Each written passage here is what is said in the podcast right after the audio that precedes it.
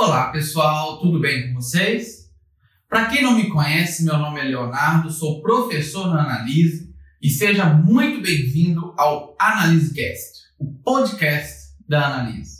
Hoje eu tenho o grande prazer de receber o professor doutor Rodrigo Lopes Ferreira.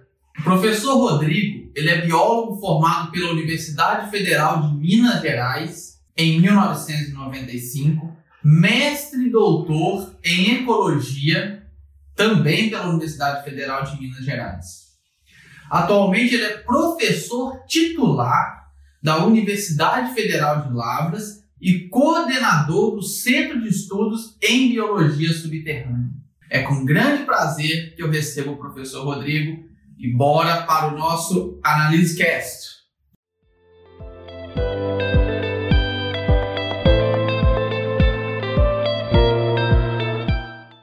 Olá, pessoal. Hoje tenho o prazer aqui em receber o professor Rodrigo, que vai compartilhar conosco né, um pouco da sua trajetória.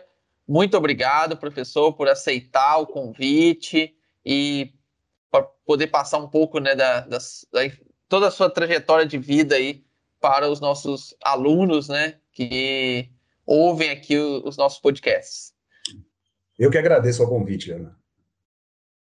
Bom, então vamos começar aqui, você contar um pouquinho para nós como que foi a sua graduação, né? Qual foi a área que você se formou, se tiver algum algo importante que você lembra aí desse período e quiser compartilhar conosco, pode ficar à vontade. Ah, então tá bom, Leonardo. Na verdade, é, eu sou biólogo né, de formação e eu é, me formei na Universidade Federal de Minas Gerais, né, ingressei na, no curso de Ciências Biológicas em 1991 mas eu sempre quis ser biólogo. Eu acho que uma coisa importante que precisa ser que precisa ser dita é isso, né? Desde a minha infância eu era apaixonado com bicho, eu era apaixonado com vida, e eu eu sempre quis ser biólogo. E eu sou o último, né? Nós somos cinco filhos, eu sou o último, eu sou o caçula, e de uma família com dois médicos, um veterinário, uma arquiteta, e sempre houve muita pressão, né, para eu fazer uma outra profissão que não a biologia, especialmente porque a época, né, não era uma profissão tão valorizada quanto é hoje, infelizmente, né, a época. Hoje, graças a Deus, ela está bem mais valorizada. Mas o fato é que, por influência de muitas pessoas, eu cheguei até, num determinado momento, a pensar que não faria biologia.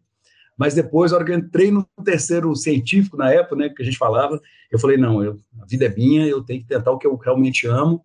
Então, assim, a primeira coisa que eu acho importante enfatizar bastante é isso, né, a gente tem que perseguir muito o que a gente gosta, né?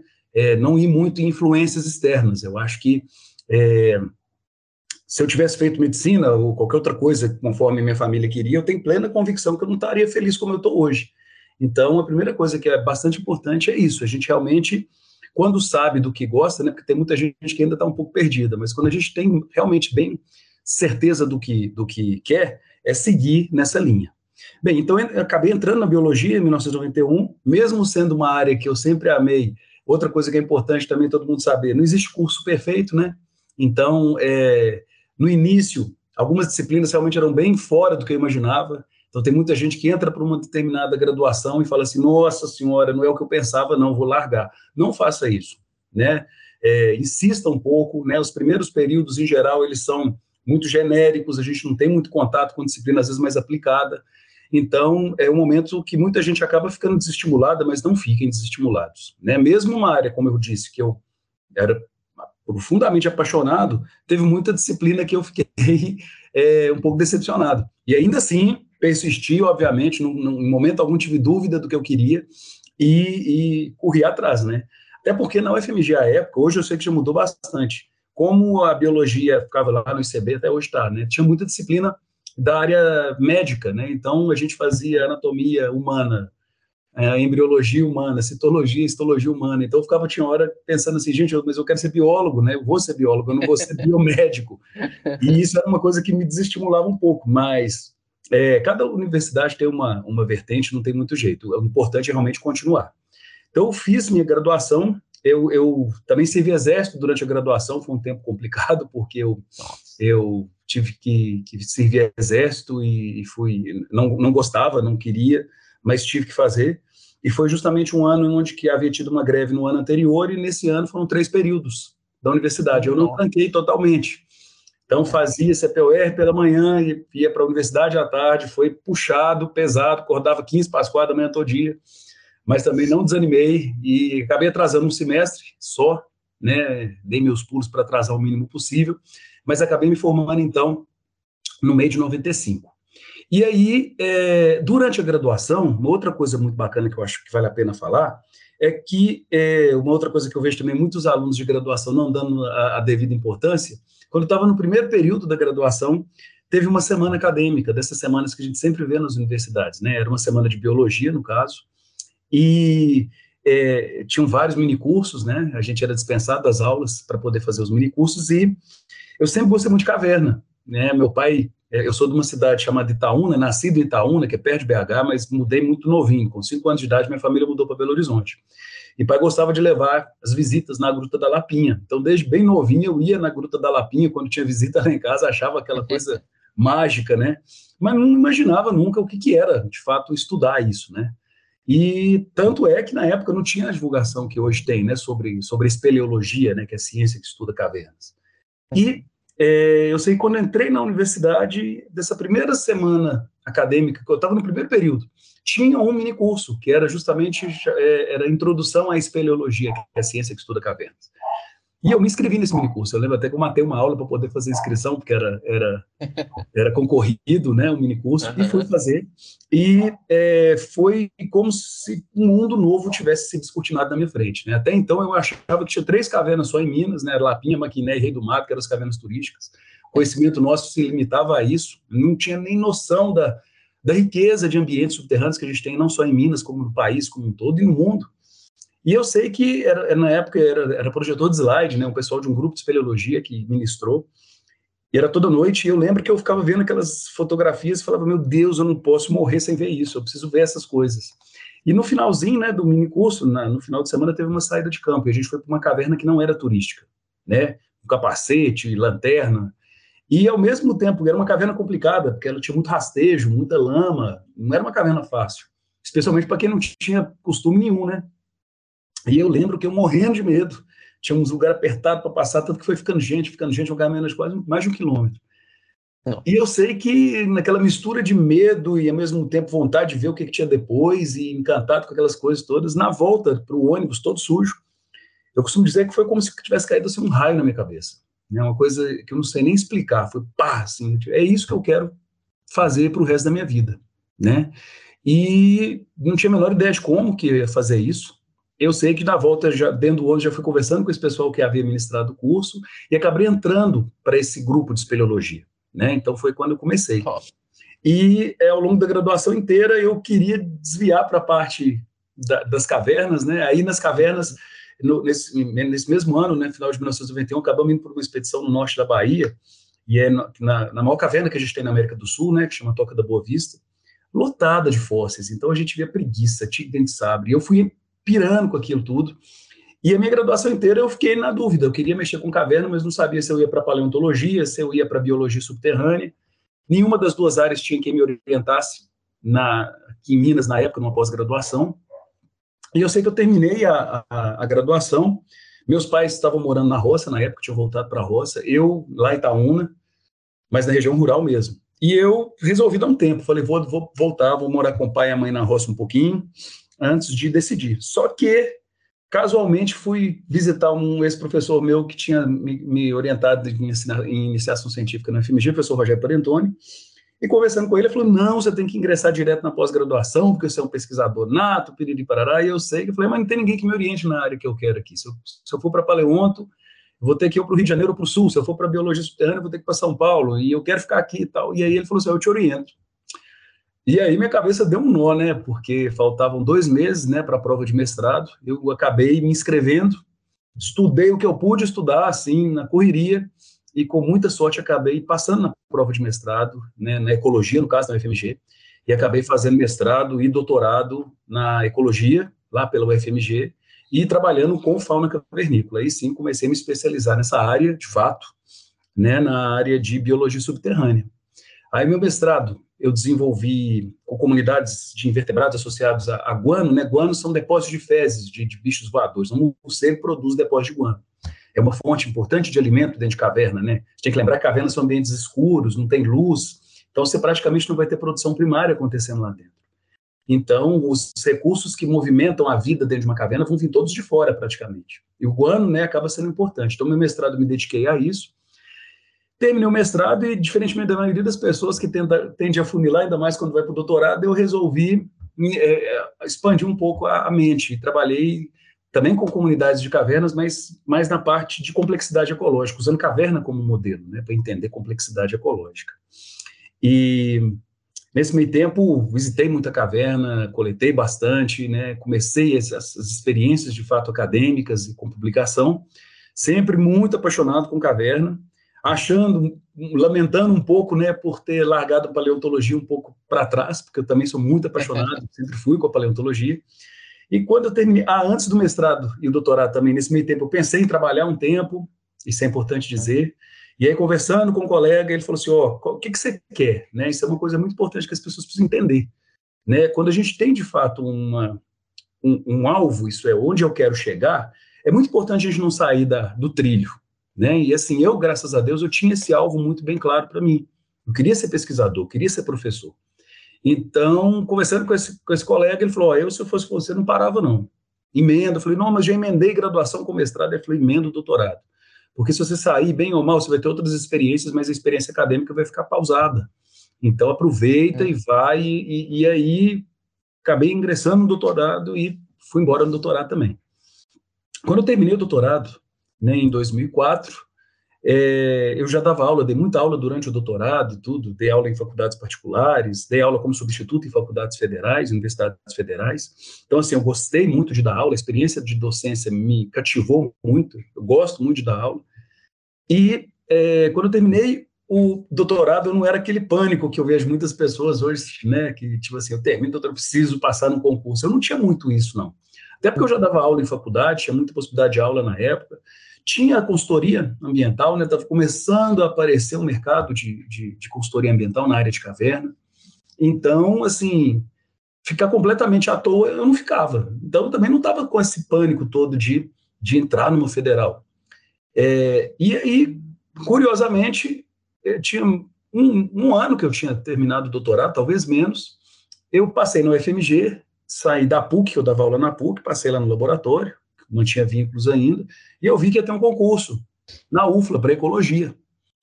Aí eu falei, uai, deixa eu dar uma olhada nesse negócio. E entrei no computador, fui baixar para ver, e na verdade eram vários concursos. E aí, descendo até chegar na, na, na, vaga de ecologia, por qual vaga eu passo? Paleontologia. Aí eu falei, opa, opa, o negócio está melhor do que eu imaginava. Eu não havia feito nenhum concurso federal ainda. Tanto que, assim, olha minha cabeça como é que era. Eu achava que eu tinha que escolher um dos dois. Ainda fui conversar com uma ex-professora minha, falei, não sei qual dos dois que eu faço. Ela falou, é memorário? Eu falei, não. Falou, pode fazer os dois. Eu nem sabia. Eu me inscrevi nos dois concursos na época, o de paleontologia foi primeiro. E eu confesso, né, é, eu, eu, eu, claro que eu não, não ia fazer para brincar, para treinar, eu, eu tinha vontade de passar, mas ao mesmo tempo eu não tinha, não me sentia nem um pouco compromissado lá. É uma outra coisa que eu acho importante, né, eu vejo muita gente hoje vai para um concurso como se fosse o último, como se fosse a última possibilidade. E aí fica nervoso, fica tenso e acaba não, não dando muito certo. Então, tem que ir preparado, é claro. Eu, eu confesso que eu não, me, eu não estava devidamente preparado para esse concurso, eu, eu, dei, eu dei muita sorte. E, é, mas é importante que a pessoa vá, de fato, é, com tranquilidade, né? Eu vim fazer o concurso de paleontologia, confesso que nem o edital havia lido direito, para falar a verdade, eu não tinha muita esperança de passar. Sério. Tanto que era uma prova escrita, e eu lembro que eu estava conversando um pouco antes da prova com uma paleontóloga lá do Sul, uma moça bacana demais, inclusive, e, um, e eram, eram, a gente sabia os temas, né?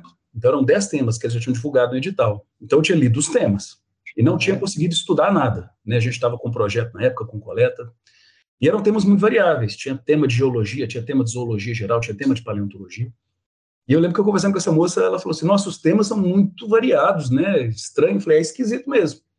É, inclusive, isso cai uma questão de origem de oceanos modernos, que era um dos temas. Eu falei: não sei nem o que eu vou escrever. Ela falou assim: questão. Eu falei: é, nós vamos fazer uma prova agora. Ela falou assim: você leu o edital? Eu falei: inteiro não. Ela falou assim: nós temos. Vamos sortear um tema. Nós vamos ter que falar o que a gente sabe sobre um tema.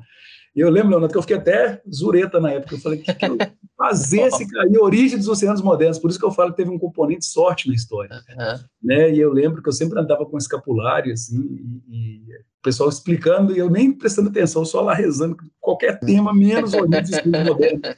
E a hora que sorteou o tema da prova, na época não podia consultar, hoje alguns concursos você pode consultar um pouco, né? na época não podia.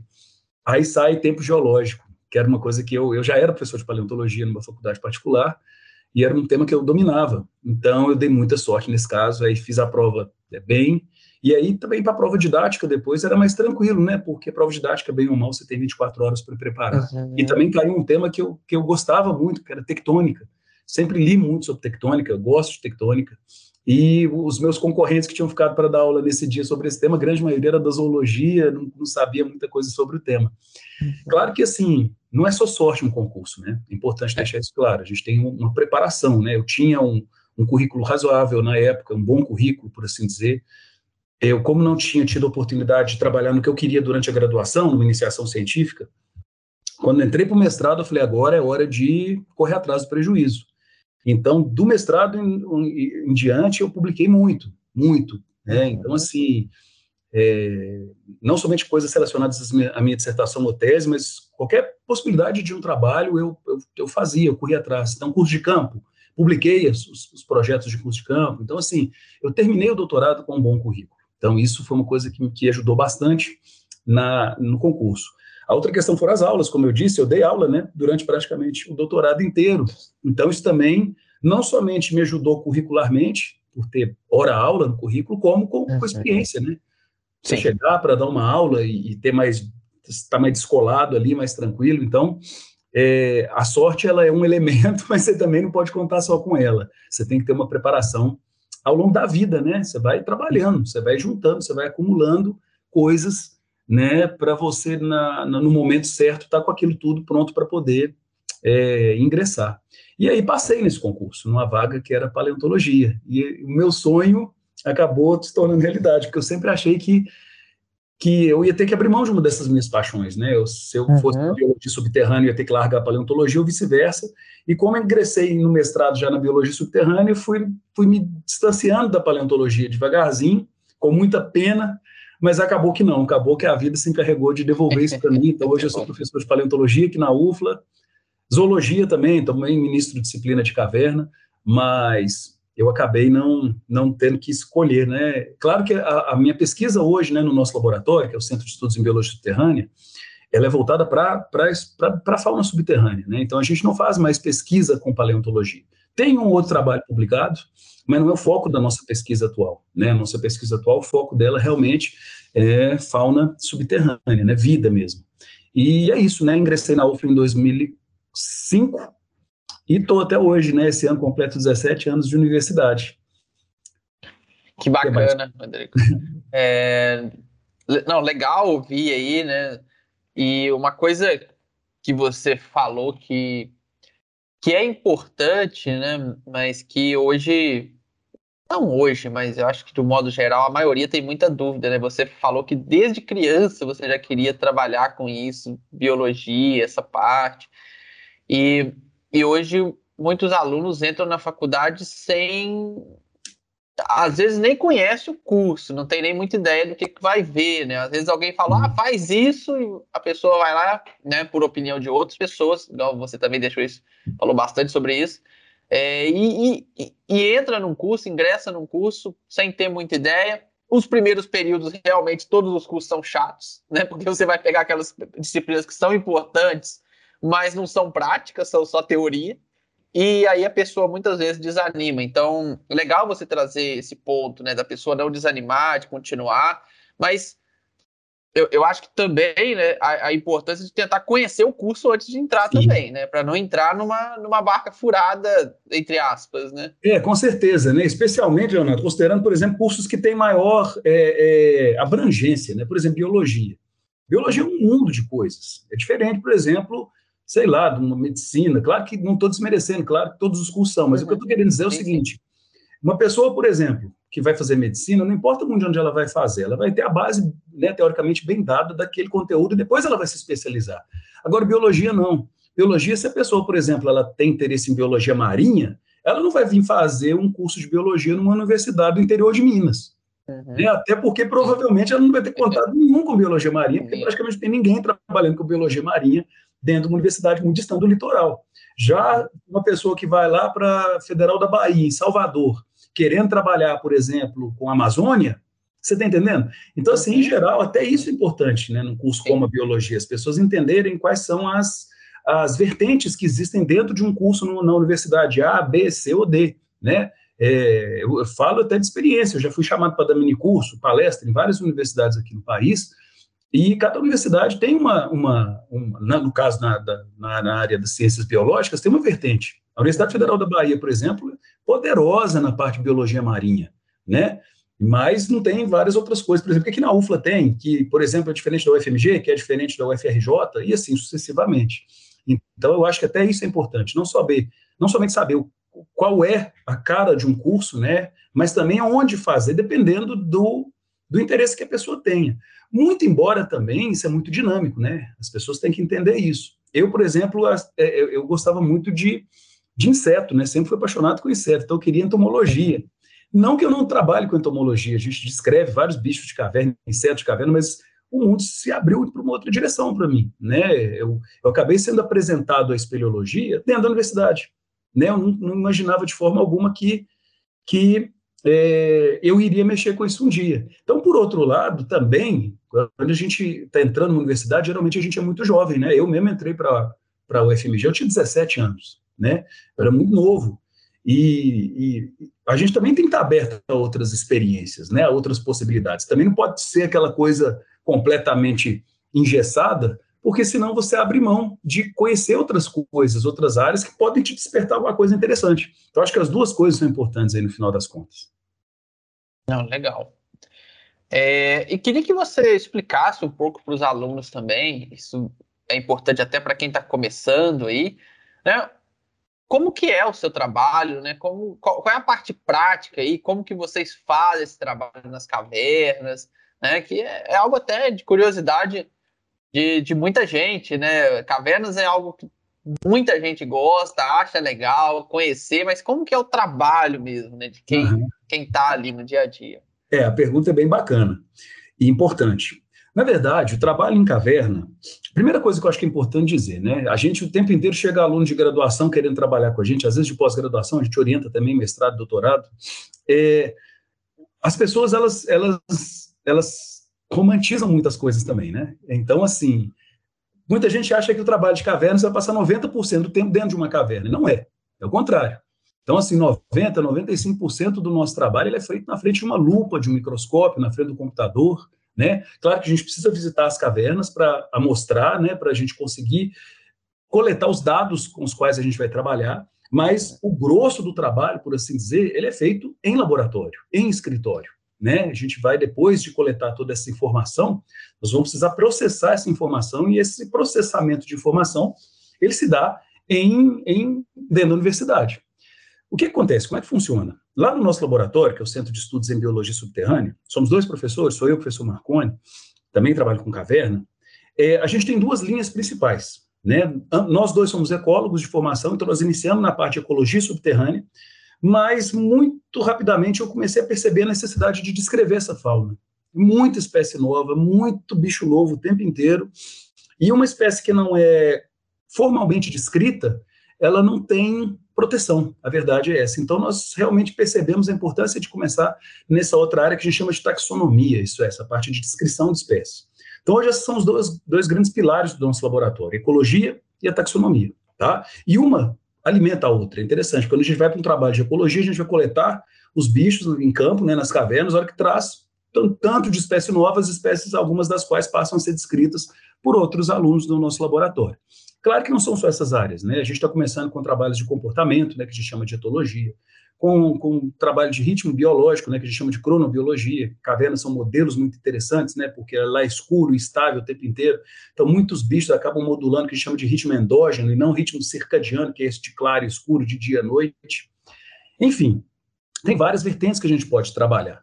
No caso é, das cavernas, uma coisa muito importante, né, que uma pessoa, às vezes, ela, ela tem interesse, é visitar uma caverna. Porque uma coisa é você ver uma caverna né, na, na televisão, no filme, na, na imagem, que realmente são ambientes maravilhosos. Mas eu costumo dizer que é bem 880, assim. Uma pessoa, quando ela visita uma caverna, ou ela ama ou ela odeia. Felizmente, a grande maioria gosta muito. Mas não é aquele ambiente também fácil, né? São ambientes difíceis, às vezes a gente vai ter que rastejar, várias vezes a gente tem que rastejar, passar em lugar apertado, é sujo, é, tem doença que você pode pegar, então desde doença microbiana, fúngica, até tem bicho que pode pegar. Claro que eu não estou fazendo medo de ninguém, é muito difícil manter uhum. esse acidente, até porque a gente presta bastante atenção. É importante, e justamente para isso que a gente estuda, né, para a gente se precaver nesses ambientes. É, existem riscos físicos, né? Então, por exemplo, tem caverna que você não pode visitar de forma alguma em época chuvosa, porque tem uma bacia de captação muito grande. Se dá uma chuva lá fora, a caverna inunda. Eu mesmo já passei por inundação dentro de cavernas, já fiquei preso. Então, assim, você tem uma série de, de, de coisas que são, que são obstáculos, por assim dizer, mas que com o tempo, com a experiência e com cuidado e planejamento, que eu acho que é o mais importante, você consegue lidar bem. Isso é, em 30 anos que tem que eu mexo com caverna, mais de 30 na verdade, eu, para falar com você, acho que eu nunca passei por uma situação realmente muito complicada, muito perigosa, né? Por quê? Por conta de planejamento. Né? Recentemente, né, o pessoal deve ter visto, um pessoal num treinamento de resgate, morreu dentro de uma caverna aqui no, no interior de São Paulo. Mas o que, que aconteceu ali? Uma sucessão de erros, uma sucessão de erros. Né? Era um momento, primeiro que eram, que eram cavernas areníticas, é uma rocha muito mais friável, muito mais fácil de colapsar, de quebrar. Segundo, estava chovendo muito, muito, então a rocha já fica muito mais encharcada, também muito mais fácil de colapsar. O grupo entrou para dentro da caverna e ainda acendeu uma fogueira dentro da caverna, perto da parede. Isso é provavelmente isso esquentou a rocha, vaporizou a água que estava dentro e contribuiu para o deplaqueamento. Então, assim, quando aconteceu isso, um tanto de gente veio, nossa, vocês não têm medo? A gente falou assim, não. A questão toda é você saber o que você está fazendo. Quando você não sabe o que você está fazendo, realmente os acidentes eles tornam-se bem mais prováveis de acontecer. Então, o trabalho em caverna, desde que você realmente tenha segurança, desde que você tenha conhecimento, ele é um trabalho bem tranquilo, bem seguro. A gente tem que obedecer, obviamente, limites, mas é, eu acho o trabalho bem, bem tranquilo, é, dentro das possibilidades.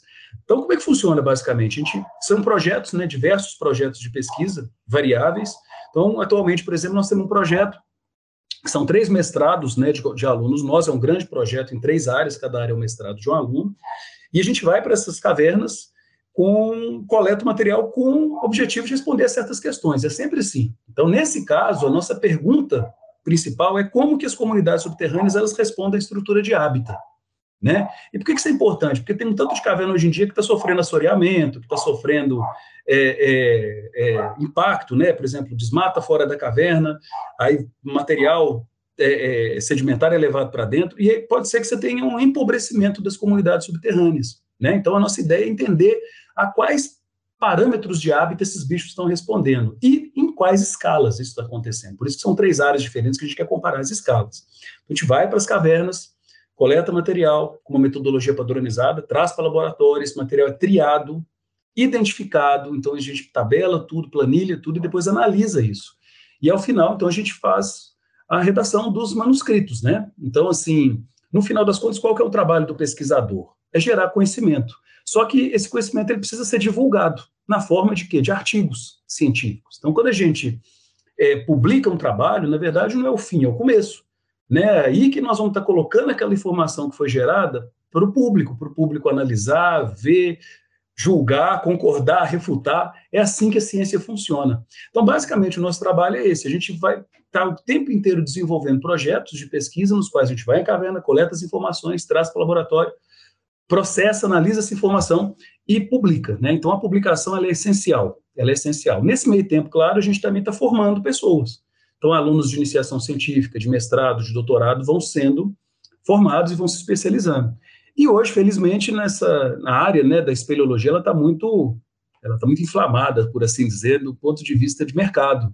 Então, hoje, por exemplo, praticamente todos os nossos ex-alunos que saíram aqui da nossa pós-graduação estão empregados e trabalhando com caverna seja em empresa de consultoria, seja em empresa, às vezes, de mineração, que precisa ter, às vezes, setor de espeleologia, porque eles precisam lidar com isso na hora de expandir lavras e tudo mais, seja em, em órgãos públicos, por exemplo, de análise de projetos, seja em outras universidades. Então, hoje, a gente, uma coisa que eu fico bastante feliz também é disso, né? As pessoas que a gente tem formado, elas têm, de fato, sido absorvidas pelo mercado dentro da área para a qual elas foram formadas, né? Que eu acho que é bem importante. Não, é interessante, Rodrigo, a gente explicar isso, né? E acho que uma curiosidade também que, que os alunos têm é que hoje, né, essa questão de saber a biodiversidade, a parte de conservação ambiental tem crescido muito, né? A gente realmente trazendo esses temas e tem que trazer mesmo é, tem uma importância muito grande, a gente vendo aí mudanças climáticas trazendo tantos problemas, né? É, queria que você explicasse para a gente como que está inserido né, essa área, esses estudos das cavernas dentro da conservação, dentro de biodiversidade. É, e se hoje, você já até falou um pouquinho, mas se hoje isso é feito a, apenas por órgão, por, por universidade, se tem órgãos do governo que também atuam nessa parte, se também tem empresas privadas, né, que que, que tem uma atuação nessa área? Excelente pergunta, Leonardo. Então vamos lá. A primeira delas. Caverna está totalmente inserida no contexto ambiental. Né? Primeira, primeira questão toda para a gente entender que uma porcentagem significativa né, do, do, dos, dos, continentes, né, cerca de 20% dos continentes ao longo do mundo são áreas cársticas. O que é uma área cárstica? É uma área que contém caverna. E uma das características dessas áreas é que elas são estoque de água doce. Né? Elas são ambientes extremamente porosos, né? É, em geral solúveis, por isso que a água está solubilizando a rocha, formando esses vazios no subterrâneo, que são as cavernas. Então, isso acaba fazendo com que esses ambientes sejam literalmente caixas de água doce. Então, uma quantidade expressiva da reserva de água doce mundial está associada a ambientes subterrâneos onde existem cavernas. E as cavernas e esses ambientes, eles têm um papel importante, entre aspas, na depuração de tudo isso. Seja uma depuração química, uma depuração biológica. Então, a partir do momento que a gente é, impacta esses ambientes, destrói esses ambientes, nós estamos literalmente é, é, destruindo um bem extremamente precioso para a humanidade, que é a água doce. Né?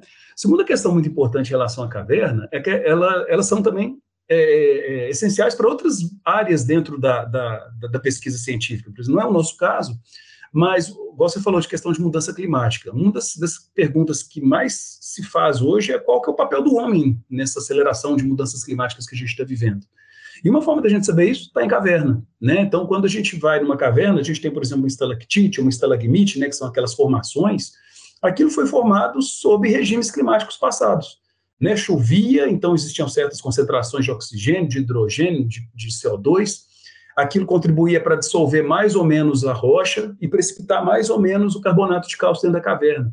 Então, hoje, existem pesquisadores que eles atuam exatamente nisso, eles vão, coletam uma estalactite dentro de uma caverna, né, eles partem ela, vão pegando camada por camada da estalagmite, vão fazendo análise isotópica para saber como é que era a composição da atmosfera né, passada e há quanto tempo atrás, eles vão datando aquilo. Então, eles são capazes de reconstruir os paleoclimas, que a gente chama, isso é, os antigos climas pretéritos, para a gente entender, de fato, como que o clima foi variando ao longo do tempo e, de fato, entender hoje em qual pé que a gente está. Isso é, quanto disso que a gente tem vivido é, é, de fato anomalia climática natural, quanto disso pode ser de fato é, é, responsabilidade de nós, seres humanos. Outras questões super legais, né, questão microbiológica. Hoje em dia tem um tanto de gente trabalhando com a parte de, de, de prospecção mesmo, né, de busca por, por micro-organismos em cavernas que possam ter alguma utilidade. Né? A gente mesmo já encontrou cepas de fungos com atividade anticarcinogênica, isso é, podem ser usados futuramente para tratamento de cânceres, né? Então, imagina o potencial disso. Então, assim, em termos de potencial, não só em termos de biodiversidade, a fauna super, surpreendente que existe, né? Cavernas têm organismos que são estritamente cavernícolas, que evoluíram naquelas condições, é, espécies muitas vezes ameaçadas, mas também o potencial é, biotecnológico que esses ambientes têm. Então, Nessa perspectiva, cavernas são extremamente importantes, devem ser muito estudadas, devem ser preservadas, e, é, no entanto, a gente está num país que está retrocedendo ambientalmente como nunca, né? Então, a gente tinha uma legislação é, é, absolutamente protetiva até 1990, desculpa, a partir de 1990, não podia destruir caverna no país, o que era meio que um conto de fadas, porque é difícil algumas atividades econômicas acontecerem sem destruição absoluta de caverna. Mineração, por exemplo, não tem jeito, em algum, algum outro momento vão esbarrar com vazios. E aí, em 2008, veio uma nova legislação que passou a permitir a supressão, só a destruição de cavernas, mas mediante estudo. Então, as cavernas precisavam ser estudadas para que elas fossem classificadas de acordo com seu grau de relevância, baixo, médio, alto e máximo. As de máxima não podia tocar, integralmente protegidas, as demais podiam até mesmo ser destruídas dependendo da condição. Então foi um momento em que o mercado inflamou muito, começou a ter muita, muito estudo para definição de relevância, e nunca se estudou tanto caverna, né? Só para você ter ideia, até 2008 existiam mais ou menos 6 mil cavernas registradas no país. Hoje, né, 14 anos depois, a gente está na casa das quase 23 mil, que não deve ser nem 10% do potencial que a gente tem no país. Espécie, mesma coisa, a gente tinha umas 70 espécies estritamente cavernícolas descritas até 2008, hoje nós estamos na casa das quase 280. Então nunca se descreveu tanto bicho. No entanto, agora, no início do ano, em janeiro, o nosso presidente ele decretou um outro, uma outra lei que permite destruição até mesmo das cavernas de máxima relevância. Então, olha que retrocesso, assim, que sem precedentes né, na, na história. Voltou então, o que era feito antes de 1990. Voltou o que era feito antes de 1990, praticamente. Então, hoje, só que aí agora qual que é a boa notícia? A gente fez tanto barulho que a coisa está no STF, está no, tá no, Supremo, né, o, um dos ministros já suspendeu alguns artigos, que justamente os que permitiam destruição de caverna de máxima, e a nossa esperança é que o Supremo revogue integralmente esse novo decreto, né, e que as cavernas elas continuem, pelo menos as mais importantes do país, que elas continuem preservadas, né, que é um completo absurdo a gente não a gente permitir supressão desse desses, desses ambientes, né, que representam patrimônio. A gente está falando aqui da biologia, mas a gente tem que lembrar que tem fósseis em cavernas. Nosso passado, né, tem cavernas são extremamente ricas em, em registros arqueológicos, né, a nossa história está muitas vezes impressa nas paredes das cavernas. Então, assim, tudo isso ser colocado à, à prova, né, por uma lei irresponsável é muito complicado, é muito complicado. Então, assim, a gente ainda está aí na briga e estamos tentando revogar isso, né? E em relação à sua segunda pergunta, era onde se existe um órgão no governo, né? Existe. É. Existe o SECAV, né? Que é, um, que é um centro do ICMBio, que estuda cavernas, né? Um, um, um órgão do ICMBio espe especializado em estudar caverna, em conservar esse patrimônio, então é bem bacana. Né? A gente faz vários projetos em parceria com o pessoal do SECAV. E é, existem também empresas de consultoria que trabalham com caverna, especializadas em, em caverna, né? E algumas delas, inclusive, são, são tem, tem ex-alunos nossos e tudo mais, que é muito bacana a gente ver isso. E são empresas grandes, têm crescido bastante, por quê? Justamente porque o mercado de consultoria ambiental está muito, muito aquecido, né? Como eu disse. Então, hoje, o pessoal que sai aqui do nosso laboratório praticamente não fica desempregado, só se quiser, né? Trabalha na área, sim, então, tem muito projeto acontecendo. Como eu disse, como é que funciona? Uma mineração, quando ela vai expandir uma lavra, se é uma rocha que tem muita caverna, minério de ferro, calcário, por exemplo, ela vai precisar fazer esses estudos espeleológicos. Então, ela precisa contratar uma empresa como essa para fazer esses estudos. Então, a empresa vai precisar ir à área, verificar se existem cavernas, mapear essas cavernas, fazer amostragem de fauna, pelo menos em dois períodos seco chuva, para ver quais organismos estão ali dentro, identificar esses organismos, porque tudo isso é necessário na hora da classificação de relevância das cavernas. E isso vai precisar ser produzido num relatório que vai ser entregue ao órgão ambiental para ver para qual direção a lavra vai poder crescer, se ela vai poder crescer ou não. Então, tudo isso acaba acontecendo. Então, em diferentes esferas, existem pessoas trabalhando com caverna, empresas, no governo, em órgãos estaduais, né, ambientais, né, os, as, as suprans da vida também, vai ter gente trabalhando nisso. Então, realmente é um mercado que está bastante aquecido no momento. Infelizmente, tem pouca gente fazendo pesquisa, né? Tem muito pouca gente. É o nosso laboratório e tem um outro laboratório é, em São Paulo, numa universidade de São Paulo, só. E tem um outro laboratório agora, né, professor Sérgio, lá no Rio Grande do Norte, que está começando a mexer com isso também. Enfim, precisava de mais gente trabalhando em pesquisa, porque o país é gigante, o potencial de cavernas do país está na casa das 300 mil, das quais a gente conhece oficialmente, como eu disse, um pouco menos de 23 mil, e Nossa. tem muita coisa para se fazer, né? É, quer dizer, não seria nem 10% né, do que, o, que vocês acham aí. E realmente, pensando em três laboratórios de um país tão grande igual o Brasil, fica impossível, é, né, impossível. estudar isso tudo. É, tanto que assim, coisas novas são descobertas o tempo inteiro, Leandro, o tempo inteiro. Há um tempo atrás, a gente descobriu, para você ter ideia, né, na verdade foi publicado, a gente tinha descoberto um pouco antes, mas o primeiro caso de reversão de genitália, né, é, na, na, história da biologia, traduzindo em miúdos para o pessoal entender. É um insetozinho de caverna, um gênero chamado neutrógalo, que a gente descreveu. As fêmeas têm o pênis e o macho tem vagina. É, um, é, é, é trocado. Isso tem tudo a ver com uma evolução que aconteceu em condições subterrâneas. Né? E foi o primeiro caso na história e isso tem implicações não só para o entendimento de biologia subterrânea, mas para o entendimento de evolução, de sexo, de seleção sexual. Então, é, é, é, transcende muito a questão da própria caverna, né? Então, só um exemplo, né? A gente tem descoberto espécies novas, praticamente toda expedição que a gente vai, a gente volta com espécies novas, gêneros novos, já descrevemos famílias novas, até uma subordem nova a gente já descreveu. Então, mostra o tanto que a gente ainda é ignorante em relação a essa fauna. E mais recentemente a gente tem também, é, é, a gente começou um projeto em escala mundial, que é bem bacana, né? Então a gente também não bacana. pode pensar pequeno, né? O nosso país, ele já é, ele já é gigante, né? Já tem dimensões continentais, mas a gente também não tem que se restringir, né? Então é importante os alunos saberem que que o nosso limite é onde a gente quer colocá-lo, né? Então, claro que é tudo um trabalho de formiguinha, construindo as coisas devagar, a gente não tem que chegar lá na frente amanhã, é um trabalho lento, uma construção lenta, mas a gente estava com um trabalho que foi um pouco interrompido por causa da pandemia, mas agora a pandemia arrefecendo, talvez a gente retorne, que é, a gente estava querendo entender uma coisa que a gente chama de equivalência ecológica, isso é, se a gente muda para uma região distante, para um outro continente, será que os organismos mudam? Em que, em que escala eles mudam? Tanto taxonomicamente, isso é em termos de composição, quanto funcionalmente. E nesse projeto a gente foi conseguindo verba de um de outro lugar, fazendo contato e tal, eu sei que a gente até agora já coletou em 10 países, considerando o Brasil 11, né, em, em, em todos os continentes, exceto na Antártida, como metodologia padronizada.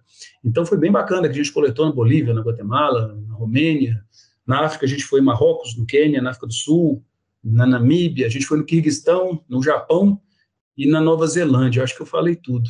Então, assim, experiências sensacionais. Então, não é só a questão da caverna e da fauna, mas conhecer outros mundos, conhecer outras pessoas, fazer uhum. contatos, uhum. é, conhecer outras culturas, né? Então, a gente acaba viajando muito também.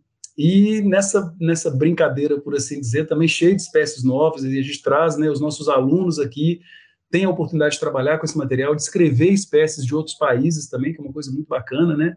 Que acaba levando, trazendo bastante internacionalidade para a pesquisa né, brasileira e dando muita visibilidade à pesquisa brasileira. Então, que é uma coisa que é bacana também, né? Recentemente mesmo, justamente por conta dessa, desse projeto que a gente teve, uma das ações que a gente fez, tentando revogar o decreto, foi escrever uma, uma carta para uma importante revista científica, e eu entrei em contato com tanto de gente que eu conhecia, no, no final das contas a gente conseguiu 95 pesquisadores né, de 33 países assinando essa carta sobre esse novo decreto presidencial. E ela foi publicada numa revista bem bacana, e a gente já mandou para todos os ministros da STF aí essa carta, enfim, é uma forma da gente também tentar frear isso, e claro que contando com o apoio da comunidade internacional, né? Então, é por isso que é importante a gente ter sempre esses, esses vínculos, esses laços. Mas, de novo, isso não é uma coisa da noite para o dia, é um trabalho é, de formiguinha mesmo. Quando eu entrei para a UFLA mesmo, não tinha nem gabinete meu. Né? Hoje a gente tem um laboratório bacana, grande, só de caverna. Então a gente tem que ter persistência, tem que ter perseverança, não pode desanimar. Em vários momentos, coisas é, não tão legais vão acontecer, né? Então a gente também não pode achar que a pesquisa científica é um, é um mar de rosas. O ser humano não é, né? Isso é fato. Então tem muita competitividade, tem muita, tem, enfim, não vou entrar também nesse mérito. O fato é que é o seguinte: existem desafios. Existem diversos desafios. O primeiro que se puser à nossa frente a gente parar, ah, não quero mudar de área, a gente não vai a lugar nenhum. E isso não falo só para a nossa área, para tudo. É. Né? Então, é uma coisa que é importante os alunos também terem em mente, é isso, que obstáculos vão aparecer o tempo inteiro na vida. E gente, uma das características que vai fazer a gente andar para frente é, de fato, resiliência, resistência, é você cair, levantar e continuar. Se você desanimar qualquer obstáculo que aparecer na frente, aí não, não vai, não. Tem que, tem que ter perseverança. É, é legal que você está comentando que, para gente que não é da área, que não acompanha esse dia a dia, às vezes a gente pensa que não tem mais espécies para descobrir, né? Putz, ah, tem tanta gente trabalhando, né? Tantos anos trabalhando com essa parte, não deve mais existir espécies. E aí você fala aí nessa quantidade de espécies que vocês descobriram em cavernas, né? Sem Mas fora também, pensar, né? É.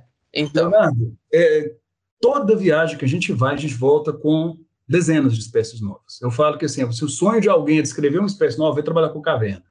São dezenas, dezenas. A gente teve um projeto, um ex-aluno nosso, que foi no, no eixo centro-norte de Minas, tem uma, um grupo carbonático importante, né, que é o Bambuí. Em um ano de coleta, nós coletamos em, acho que 52 cavernas, que foi o projeto é. desse, desse aluno nosso, desse ex-aluno.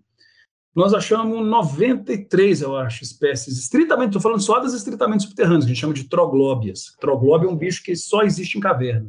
Ele é incapaz de estabelecer população fora de caverna. Em geral, são bichinhos que perdem o pigmento, reduz a estrutura ocular, pode ficar ceguinho, espicha apêndice. Então, são bichos que se modificam muito em resposta à evolução no subterrâneo. Só nesse projeto, com um ano de coleta em pouco mais de 50 cavernas, nós achamos quase 100 espécies novas. Não. Então, assim, só para te dar um exemplo, é muita espécie nova, muita coisa para se descobrir, realmente falta gente, falta, falta gente na pesquisa nessa área. Que bacana. É, bacana, assim, saber das espécies, né? Uma pena que falta pessoas, tomara que é. né, até essa nossa entrevista aqui vá mais alunos e mais pessoas queiram trabalhar com essa área e, e no futuro tenha profissionais suficientes para trabalhar com a quantidade de, de cavernas que nós temos aí no Brasil, né? Uhum. A gente já está chegando no final, é, passa rápido né, o tempo, um bate-papo bacana aqui. Mas eu queria que você deixasse, assim, falasse um pouco para os estudantes que estão começando no curso de, de biologia, que querem trabalhar com essa área de caverna, ou mesmo que não querem, ainda estão em dúvida né, de qual área trabalhar. O que, que você considera que é importante para o estudante é, para trabalhar nessa área? Né? O que, que ele deve é, focar mais durante o curso? A gente sabe que o curso igual você falou, o curso de biologia é um curso muito abrangente, que tem várias áreas. O que, que ele precisa né, focar para ser um profissional de sucesso nessa área?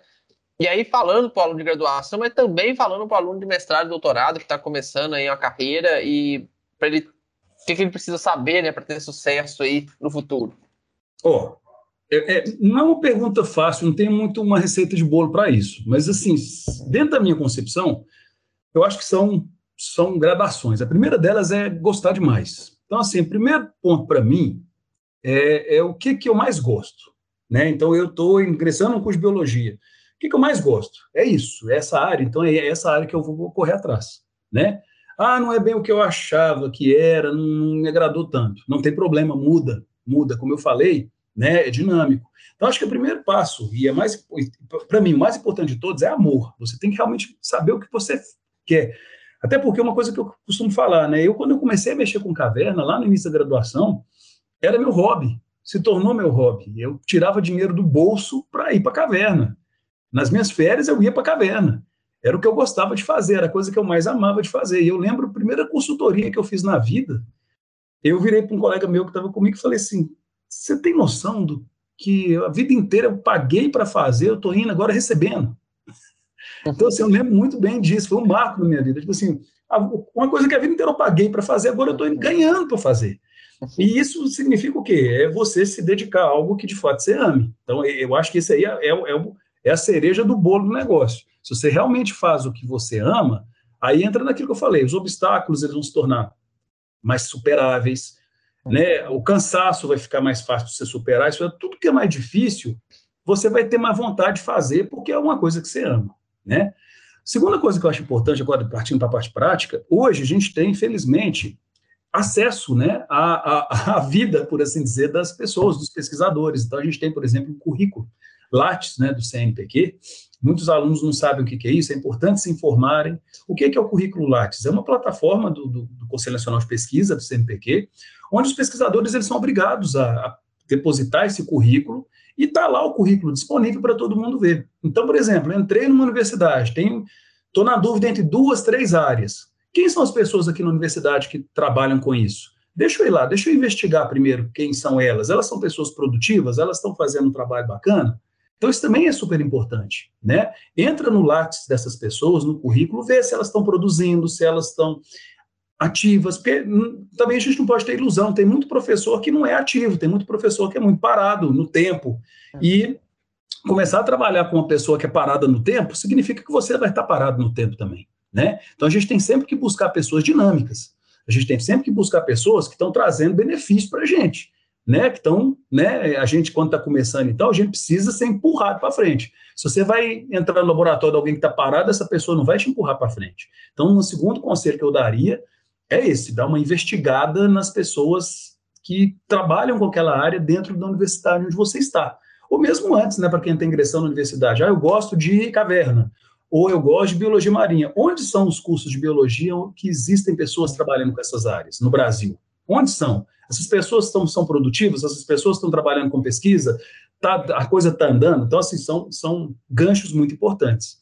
Dentro da, da, do curso, já trabalhando, já sabendo mais ou menos a área, é importantíssimo fazer estágio, né? estágio de iniciação científica, porque aí sim você já vai começando a vivenciar essas áreas, você vai começando a ter experiência com isso, e não só estágios dentro da universidade, pode, pode também tentar, por exemplo, estágios em empresas. Como eu disse, existem empresas de consultoria, existem órgãos que fornecem estágios. Então, isso tudo vai capacitando a pessoa cada vez mais, né? não só de conhecimento, mas de contatos, né, gente? Os contatos são extremamente importantes na vida profissional de uma pessoa.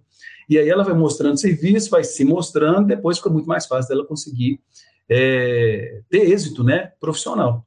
E mestrado e doutorado, idem, né, gente? A gente viu nos últimos anos muitas pessoas entrando para o mestrado e para o doutorado por, por, falta de perspectiva. Ah, não está difícil arrumar emprego, vou entrar para o mestrado e doutorado. Não façam isso.